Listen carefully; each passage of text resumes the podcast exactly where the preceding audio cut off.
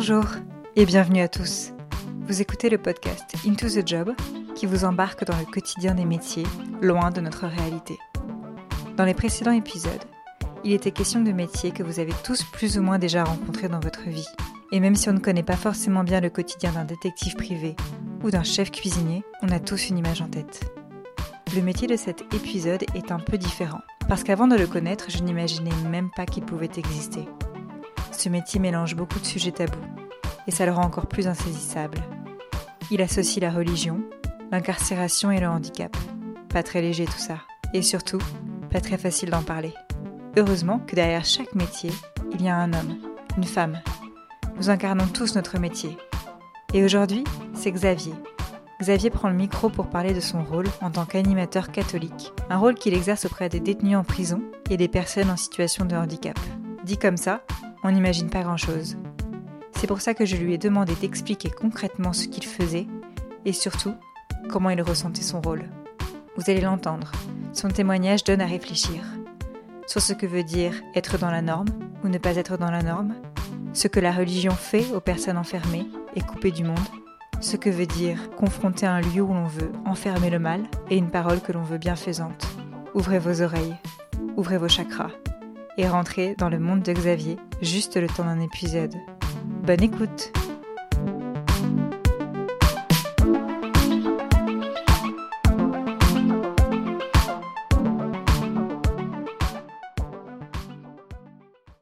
Bonjour euh, Xavier. Bonjour Laura. Bah, merci d'être euh, avec moi aujourd'hui. Euh, donc toi, Xavier, ton métier, c'est d'être animateur en pastoral, mais tu l'exerces pas dans une église, tu l'exerces dans des lieux un peu particuliers. Est-ce que tu peux nous en parler? Et oui, tout à fait. Je l'exerce au sein des, prisons, auprès des personnes détenues, au niveau du diocèse de Poitiers, pour la prison de Poitiers-Vivonne. Juste peut-être pour qu'on comprenne tous, euh, est-ce que tu peux nous rappeler ce qu'est un diocèse? Un diocèse, c'est euh, une situation euh, géographique administrative. Par exemple, le diocèse de Poitiers comporte deux départements, celui de la Vienne et celui des Deux-Sèvres, mais il n'y a que cinq diocèses en France qui sont composés de plusieurs départements, les autres sont composés que d'un seul département. Mais c'est vraiment une situation géographique administrative. Et donc tu exerces euh, en prison auprès des personnes qui sont détenues et tu exerces aussi auprès de personnes qui sont en situation de handicap, c'est bien ça? J'ai deux missions qui m'ont été confiées. L'une auprès de euh, des détenus, des personnes détenues euh, de, des prisons, comme je le disais tout à l'heure, de Poitiers-Vivonne, et puis auprès des personnes en situation de handicap, situation handicap cognitif et mental plus particulièrement. Alors, est-ce que tu peux nous expliquer comment tu es arrivé jusque-là? Comment est-ce que tu en es venu à, exercer ce métier euh, aujourd'hui? Tout à fait au hasard. Euh, moi, j'ai une formation initiale euh, dans, dans, la formation agricole. j'ai un BTA agricole, donc polyculture élevage, auprès duquel j'ai exercé deux ans maximum. Et ensuite, euh, lors de euh, un moment de chômage, j'ai été appelé par un prêtre. Je m'occupais de mouvements eucharistiques des jeunes, je m'occupais de scoutisme. Et un prêtre m'a interpellé parce qu'il y avait une demande particulière euh, de recherche d'animateurs en pastoral près des aumôneries de l'enseignement public. C'est à ce niveau-là que j'ai commencé et j'ai vécu neuf ans auprès des aumôneries de l'enseignement public de Poitiers et par la suite euh, mon évêque euh, m'a demandé de prendre la responsabilité diocésaine pendant une dizaine d'années, ce qui fait que ça m'a poussé un certain nombre de temps en tant que soit aumônier euh, local d'établissement scolaire public, et puis ensuite responsable diocésain de l'aumônerie de l'enseignement public pour la Vienne et les Deux-Sèvres. Qu'est-ce que tu fais concrètement avec les personnes qui sont donc soit euh, détenus en prison, soit avec les personnes qui sont donc en situation de handicap. Une présence, tout d'abord. La, pastorale, c'est tout d'abord ça, c'est la présence, l'écoute auprès des personnes qui, viennent nous rencontrer, et puis euh, un regard également par rapport aux évangiles par rapport euh, à la vie du Christ, qui n'est pas un regard euh, anodin. Hein, c'est pas un regard de psychologue, c'est pas un regard de sociologue, c'est pas un regard euh, d'animateur, c'est pas un regard quelconque. C'est vraiment un regard d'une personne qui, au niveau de l'Évangile, veut vivre sa foi, qui, qui écoute les personnes détenues par rapport à cela, donc la liberté, qui suis-je, comment est-ce que je peux me comporter par rapport aux autres, ce que j'ai fait, pourquoi est-ce que je suis là. bien sûr, eux connaissent la réponse, moi je la connais pas et je veux la, veux pas savoir pourquoi ils sont là. Ils sont là, c'est un fait. Et moi, j'ai à vivre avec eux euh, ce temps-là pour 3, 4, 10, 20, 30 ans de leur vie au sein de la prison, au sein d'un enfermement, qui n'est pas toujours évident. Auprès des personnes handicapées, ben, c'est différent. Les personnes que je rencontre particulièrement sont des personnes qui ont un, handicap euh, cognitif et mental, c'est-à-dire ils sont nés avec. C'est pas un handicap qui est venu au cours de la vie. Il y a beaucoup de personnes trisomiques, il y a des personnes euh, qui ont un handicap euh, mental plus faible, eh bien voilà, ils sont là pour vivre et ils sont là pour exister et ils ont des questions et ils demandent à aller plus loin par rapport à ce qu'ils sont et par rapport à leur vécu. Euh, ça veut dire quoi concrètement quand tu, euh, tu arrives dans la, la prison? Donc déjà j'imagine que c'est un milieu qui est très spécifique, on n'y rentre pas comme ça, on est contrôlé. Ensuite, comment est-ce que tu les rencontres? Est-ce que tu as un lieu spécifique? Est-ce que tu les rencontres en groupe? Est-ce que voilà, c'est dans les cellules? Comment est-ce que ça se passe avec eux? Bien, il y a la réponse dans la question que tu as posée. Euh, il y a les deux endroits. Euh, on a un lieu de culte polycultuel pour la, la prison de Poitiers-Vivonne, alors qu'il y a un, centre pénitentiaire. Nous avons des personnes qui sont en maison d'arrêt et d'autres qui sont en centre de détention. Et euh, nous avons un lieu de culte où nous rencontrons les personnes en groupe, aussi bien en week-end spécifiquement des personnes de la maison d'arrêt un, jour, par exemple le samedi, et le lendemain sont les personnes du centre de détention, le week-end d'après c'est l'inverse. Et euh, le jeudi, nous avons cette salle qui nous est mise à disposition pour rencontrer tout le monde regroupé. Et là, nous travaillons par thématique. Dans quelques jours, euh, alors cette émission, je ne sais pas quand est-ce qu'elle va passer, mais on enregistre pas loin de, du 11 novembre, qui est la Saint-Martin. Donc nous allons travailler euh, jeudi prochain euh, quelque chose autour de Saint-Martin. Qui était Saint-Martin? Qui était cet homme qui a été évêque de Tours et qui était de passage à Poitiers, ami de Saint-Hilaire et qui a vécu des choses en même temps et avec des, des personnes du IIIe siècle, ça remonte. voilà, nous sommes là pour, bah, pour échanger sur des faits, sur des, des choses que les personnes ont vécues aussi. Pourquoi est-ce qu'ils sont en détention? Nous avons euh, différents cas qui se présentent et chacun le vit euh, plus ou moins bien. Certains, comment dire, certains cachent voilà ce qu'ils ont ce qu'ils ont fait, le pourquoi est-ce qu'ils sont là et d'autres par contre sont ouverts, disent voilà, Hein, j'ai fait telle ou telle chose qui est répréhensible par la loi. Et de ce fait-là, bah, je suis ici pour un certain nombre d'années et je me dois de vivre ce temps-là ici. Et nous, en tant qu'aumôniers, on est là pour les écouter et les accompagner dans tout le temps qu'ils sont présents au sein du centre de détention. Du coup, c'est à la fois toi qui mène euh, un peu la conversation, l'échange, et mais c'est aussi eux parfois qui posent des questions. comment ça se passe généralement les moments avec eux Alors nous avons parlé à l'instant des, moments en groupe, mais on a tout à fait des moments individuels en cellule. Et là, c'est variable. Souvent, ce sont eux qui mènent la, qui mènent la discussion. Euh, petit à petit, l'échange s'installe. Et par rapport à ce qu'ils ont vécu, par rapport à une recherche, par rapport à des questions, par rapport à, à leur vie, parce que certains d'entre eux sont là, mais depuis, euh, depuis leur naissance, depuis qu'ils ont l'âge de, de, raison, 4, 5, 6 ans, 7 ans, eh bien, ils ont vécu des choses pas faciles, et ce qui les a entraînés sur des, sur des pentes euh, douloureuses, qui les a emmenés jusque-là. Donc voilà, c'est variable. Souvent, c'est eux, ce sont eux pardon, qui, qui entraînent les échanges et d'autres fois, bah, c'est nous qui les invitons à, à partager. Parce que j'imagine qu'à force de les voir, il y a une relation qui peut se créer ou en tout cas un peu plus de confiance. Est-ce que tu as justement une histoire comme ça à, nous partager que tu as pu vivre et que tu continues à vivre avec euh, un ou une des, des détenus? C'est un point qui est délicat, qui est compliqué. On se doit de garder la distance avec les personnes que nous rencontrons. Mais forcément, euh, à force d'échanges, à force de rencontres, eh bien des liens se créent. Et là, nous avons une personne récemment, ça faisait des, années qu'il était présent au sein du centre de détention. Et eh bien il est parti, euh, sa libération euh, a été donnée, tant mieux pour lui.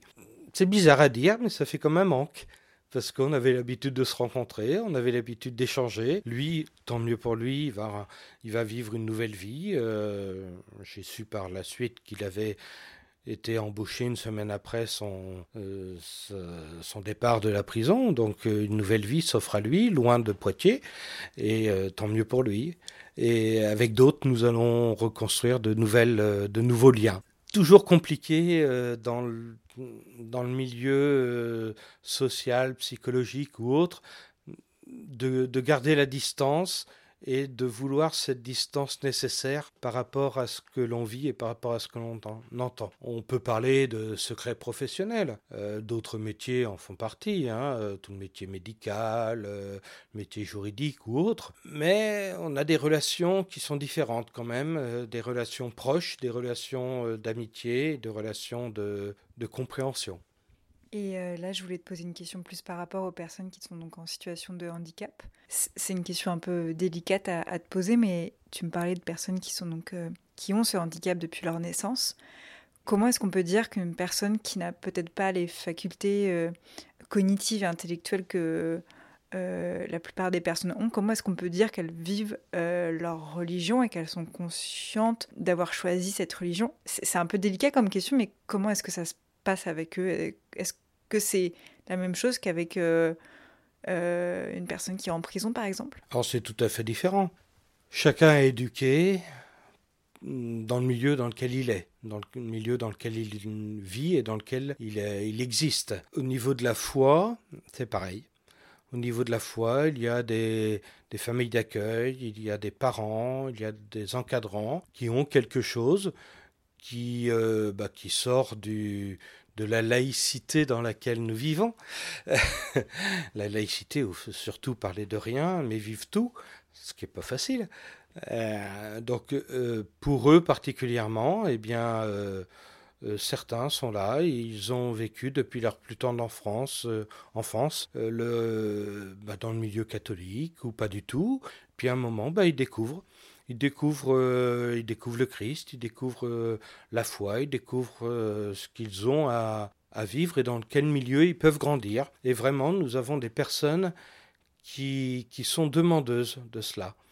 D'ailleurs, pour le diocèse de Poitiers, il y a à peu près 15 ans que ça s'est mis en place. Donc une quinzaine de personnes qui ont demandé de vivre un temps particulier avec le Christ. Certains voulaient, euh, voulaient être religieux, religieuses, d'autres voulaient être prêtres. Leur situation de handicap cognitif ou mental leur empêchait de, de pouvoir vivre euh, pleinement euh, ce désir qu'ils avaient. Et de ce fait-là, le diocèse de Poitiers a mis en place un, un groupe et à l'intérieur duquel eh bien, des personnes sont appelées, envoyées en mission pour euh, la liturgie, envoyé en mission pour donner l'Eucharistie, envoyé en mission pour annoncer autour d'eux bah, ce qu'ils vivent et comment ils le vivent. Et à ce niveau-là, eh bien, ça se passe très bien, malgré que les uns les autres puissent pas être euh, prêtres, euh, prêtres religieux, religieuses. Eh bien, ils peuvent cheminer dans leur foi par rapport à la mission qui leur est donnée par l'évêque. Ce n'est pas euh, un groupe comme ça, euh, c'est vraiment nominatif et c'est vraiment l'évêque qui envoie en mission. Et toi, euh, qu'est-ce que qu'est-ce que tu aimes le plus dans ton travail? Moi, ce que je préfère, c'est la relation humaine, c'est le lien avec toutes ces personnes. Ils ont un handicap, eh bien, on vit avec. Ils sont incarcérés, on vit avec. Eh bien, ces personnes-là sont méritent de grandir en tant qu'hommes, en tant qu'être humain et dans la société dans laquelle nous sommes et dans la situation dans laquelle ils sont. Et euh, quand tu te parles de ton métier à des gens qui ne te connaissent pas, que tu rencontres pour la première fois, qu'est-ce qu'ils ce qu'ils te disent? Est-ce qu'ils sont surpris parce que c'est pas un, un, métier forcément commun? Euh, Comment est-ce qu'ils réagissent? C'est pas un métier commun. Bah, ils réagissent comme ils veulent. Hein. Euh, chacun réagit par rapport à sa situation, par rapport à son histoire. Moi, j'ai des amis qui sont athées et euh, bah, ça ne nous empêche pas de boire un coup ensemble. Euh, j'ai des, des, personnes avec qui j'ai des fortes connaissances, qui sont très ancrées dans d'autres religions et avec lesquelles nous échangeons particulièrement et nous échangeons facilement également. vraiment, chacun Et la situation, la société dans laquelle nous sommes aujourd'hui nous invite à cela. La laïcité nous invite à vivre la foi que chacun a, la situation dans laquelle chacun vit et les pensées de chacun que chacun ont par rapport à tout ce qui nous entoure. Voilà. Donc, bon, chacun m'entend comme il veut. Moi, je le vis très bien et c'est formidable. et, euh, et, tes proches qui te connaissent plus, euh, ils n'ont pas été surpris du coup de ce, de ce parcours, de, de, plutôt de ce chemin qui a continué vers ce, ce métier Ah non, du tout. Euh, les personnes qui me connaissent bien savent très bien que je suis quelqu'un qui est proche de l'humain, qui est proche de la personne, et du fait que je me sois rapproché, que je me rapproche régulièrement de personnes qui ont une situation particulière par rapport à la société d'aujourd'hui, eh bien, ça ne les étonne pas du tout. Ils sont même très heureux de me voir dans cette situation. Quand tu as commencé ce poste, parce que donc tu as, as pris ce poste cette année, en 2019, est-ce qu'il y a des choses auxquelles tu t'attendais pas? Peut-être notamment du fait euh, de travailler dans des endroits un peu particuliers comme des prisons ou des instituts euh, spécialisés? Alors, euh, je m'attendais un peu au milieu, du, au milieu du handicap, parce que c'est un milieu dans lequel euh, j'ai déjà travaillé, j'ai déjà eu des liens, et moi-même je suis, j'ai un handicap physique, donc je pensais qu'au niveau du handicap, j'allais être appelé. au niveau de la détention, pas du tout. Euh, là, ça a été une grande surprise, une grande surprise initiale lorsqu'on me l'a proposé. Et tout de suite, j'ai dit oui. Je sais pas pourquoi d'ailleurs. Euh, mais euh, que de grandes joies je, développe actuellement, malgré les, les, dix portes qui s'ouvrent et qui ferment à chaque fois que je vais rencontrer les détenus chez eux, dans leur cellule ou alors dans le lieu de culte qui nous est approprié. C'est vraiment un grand plaisir les week-ends, quand je vais les voir, le samedi matin ou le dimanche matin, pour prier ensemble, eh bien, je les remercie de m'accueillir. Au début de l'émission, tu, tu, parlais du lieu polycultuel, c'est comme ça qu'on dit, au sein de la prison. Donc ça veut dire qu'il y a plusieurs cultes qui sont possibles, plusieurs religions. Comment ça se matérialise euh, et comment est-ce que toi tu travailles ou pas d'ailleurs avec ces, ces autres représentants mmh. euh, des religions? Heureusement, heureusement qu'il y a plusieurs représentants des, religions, des religions, aujourd'hui en France, dans les milieux carcérales. Je pense que c'est particulièrement dans le milieu carcéral dont tu parles, au, niveau du centre de détention, de pénitentiaire, pardon. Eh bien, nous travaillons très bien ensemble. Nous sommes là, aussi bien chrétiens catholiques, protestants, orthodoxes, musulmans, bouddhistes, témoins de Jéhovah également, qui, viennent au centre de détention, au, centre pénitentiaire, pour rencontrer les personnes.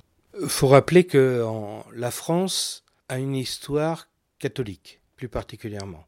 En 1905, il a voulu que l'État et les cultes, plus particulièrement le culte catholique à l'époque, se séparent. Ce qui fait qu'actuellement, aujourd'hui, nous vivons dans un milieu laïque. Ce milieu laïque est ouvert à toutes les religions. Il est important que chacun, je pense particulièrement aux détenus que nous rencontrons, puisse trouver quelque chose qui le fasse grandir dans sa vie par rapport à ce qu'il est, par rapport où il est, par rapport à sa foi ou sa non-foi, mais qu'il puisse avancer, qu'il puisse cheminer sans avoir crainte de regard extérieur, de regard négatif par rapport à ce qu'il pense. La foi aujourd'hui est quelque chose d'important.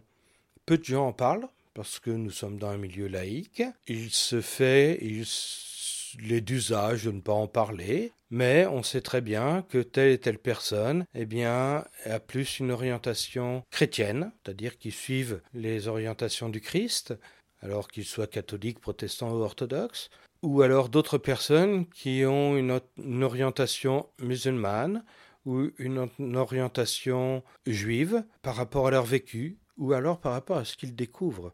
Souvent, le lieu d'incarcération est un lieu où on découvre autre chose que ce que l'on a vécu jusqu'à maintenant.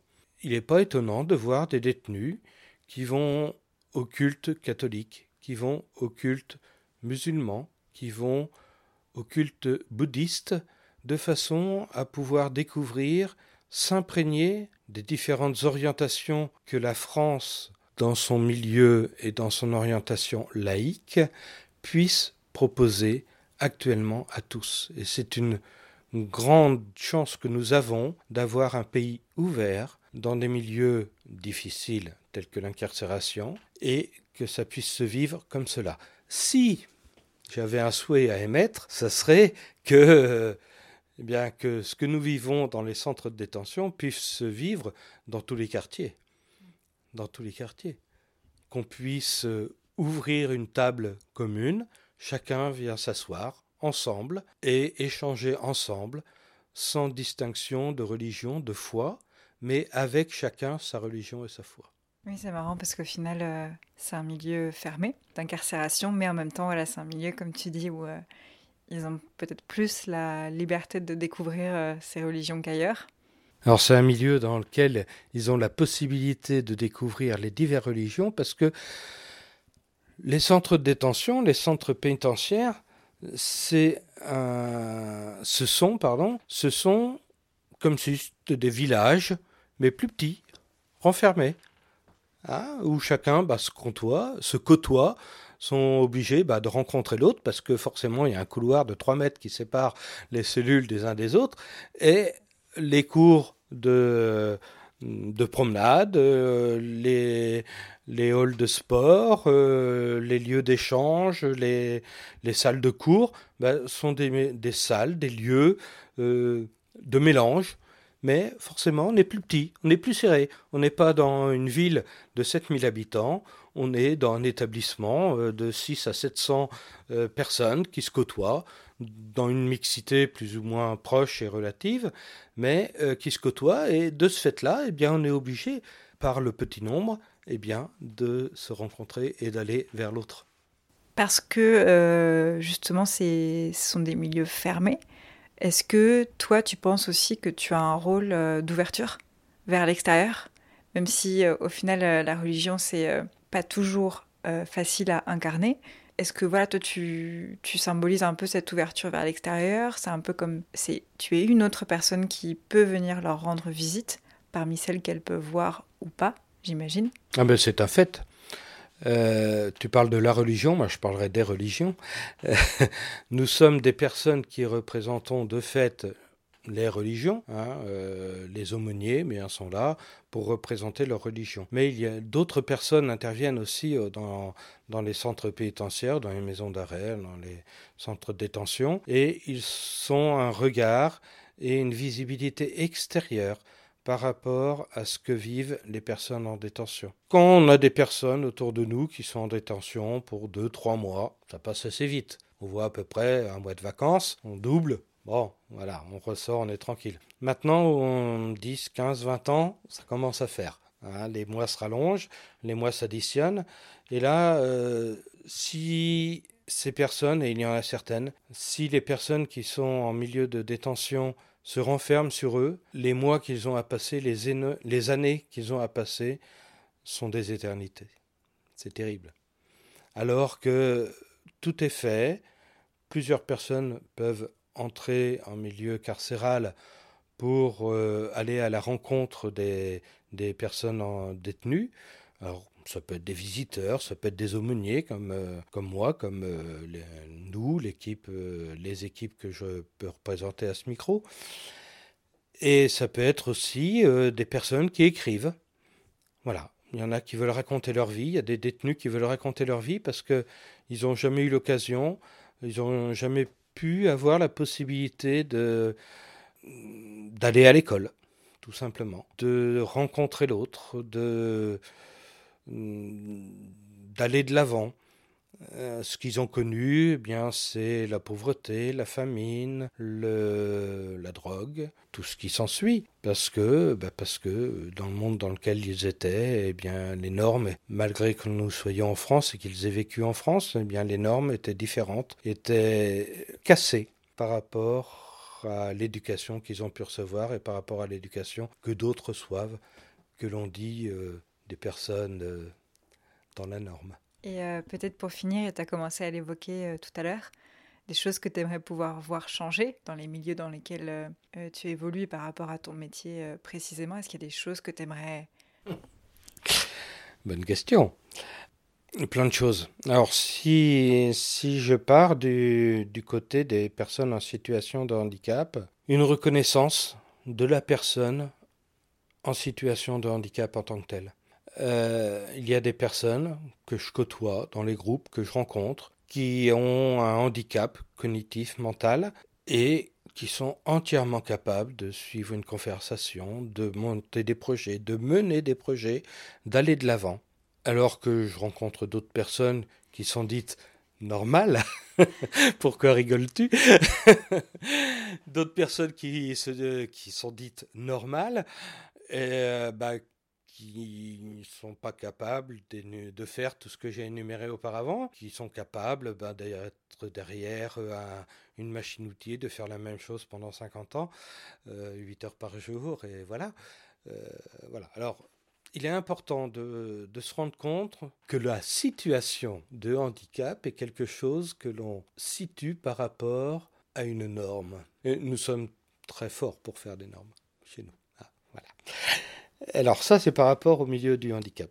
Par rapport euh, au centre de détention, je crois, d'après ce que je vis, il n'y a pas tellement longtemps que je, que je vis dans le milieu euh, des centres de détention, mais d'après ce que je perçois et d'après ce que j'ai vécu, d'après les rencontres que j'ai vécues avec des personnes en, en détention, d'après des situations euh, ben, qu'elles sont obligées de vivre, bon, elles le vivent parce que il y, a, quelque chose qui se sont passés dans leur vie et euh, sont obligés de l'assumer. Mais la, détention ne fait pas grandir l'homme. La détention euh, enferme. Et je pense que certaines personnes ne sont pas capables, ne sont pas en situation de revenir dans la vie normale, puisqu'il faut parler de normes, dans la vie normale, dans la vie habituelle, après un temps de détention, que ce soit deux, trois mois ou plusieurs années, suivant les personnes. Euh, la, la situation de détention détruit, à mon avis, plus de personnes qu'elle ne les construisent.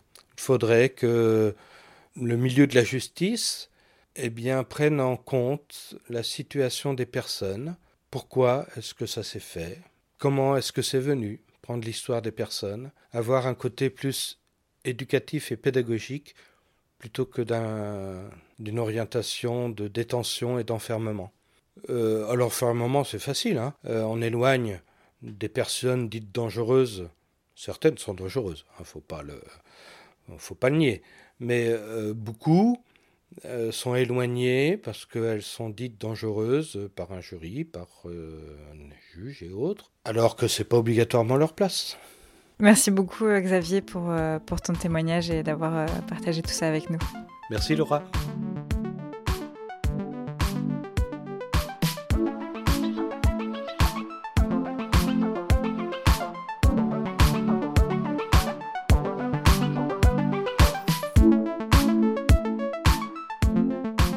Merci à Xavier de nous avoir partagé son quotidien. J'espère que vous avez appris des choses. Vous êtes de plus en plus nombreux à venir écouter Into the Job et je suis toujours aussi ravie de lire vos messages. Et vous êtes aussi beaucoup à me dire que vous aussi, vous avez du mal à expliquer votre métier. Alors, partagez les épisodes autour de vous, parlez-en et envoyez-moi vos suggestions de métier. Le prochain arrive dans 15 jours. D'ici là, prenez soin de vous.